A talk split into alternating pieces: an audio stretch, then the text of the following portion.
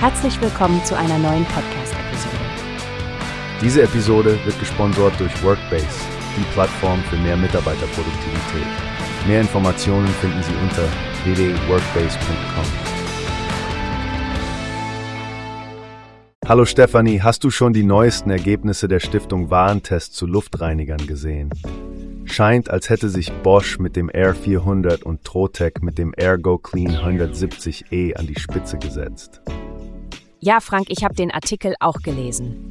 Es ist beeindruckend, dass beide Geräte trotz der Herausforderung, die Luft effektiv zu filtern, gleichzeitig leise und energiesparend sind. Eine Gesamtnote von 2,3 ist schon stark. Genau. Und was ich besonders interessant finde, ist, dass sie diese Luftreiniger mit dem Rauch von 100 Zigaretten getestet haben, um die Langlebigkeit der Filter zu prüfen. Da sieht man echt, wie gründlich die da bei der Stiftung Warentest vorgehen. Absolut. Und ein wichtiger Hinweis ist auch, die Filter regelmäßig auszutauschen.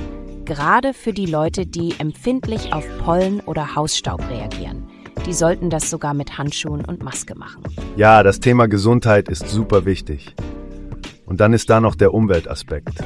Der Bosch Air 400 mit dem geringsten Stromverbrauch, aber eben zu einem höheren Preis. So rund 240 Euro ist ja schon eine Investition. Stimmt, aber der Trotec Ergo Clean 170e ist da mit etwa 80 Euro deutlich günstiger und auch zum Preistipp gekürt. Ich finde es spannend, dass dieser besonders gut bei gasförmigen Schadstoffen abschneidet, zum Beispiel Formaldehyd aus Möbellacken. Apropos Preis, der Kercher AF30 kam ja auch nicht schlecht weg, aber die Luftreinigungsleistung war nur befriedigend. Aber Handhabung ist ja auch ein wichtiges Kriterium. Da konnte der Kercher punkten. Was mich etwas überrascht hat, keines der Top-Geräte lässt sich per App steuern. Das hätte ich bei den heutigen technischen Möglichkeiten schon erwartet. Ja, das ist ein Punkt. Aber interessant ist ja der kritische Blick auf die Privatsphäre. Denn bei einigen Geräten, die App-Steuerung erlauben, wurde ja die Datenhandling kritisiert, wie bei Levoit und Xiaomi, wo Daten bei Facebook landen. Da sieht man mal, es gibt viele Faktoren zu berücksichtigen. Wer mehr Details möchte, sollte wirklich direkt bei der Stiftung Warntest nachschauen. Da gibt es die kompletten Testergebnisse. Genau, Stefanie. Immer das Kleingedruckte lesen oder in diesem Fall die vollständigen Testberichte. Gut, dass wir uns darüber ausgetauscht haben. Hm, ja, es war ein interessantes Thema. Danke für das Gespräch, Frank. Danke dir, Stefanie. Bis zum nächsten Mal.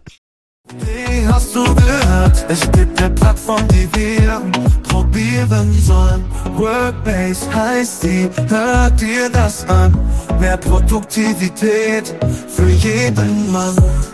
Werbung dieser Podcast wird gesponsert von Workbase. Mehr Mitarbeiterproduktivität, hört euch das an.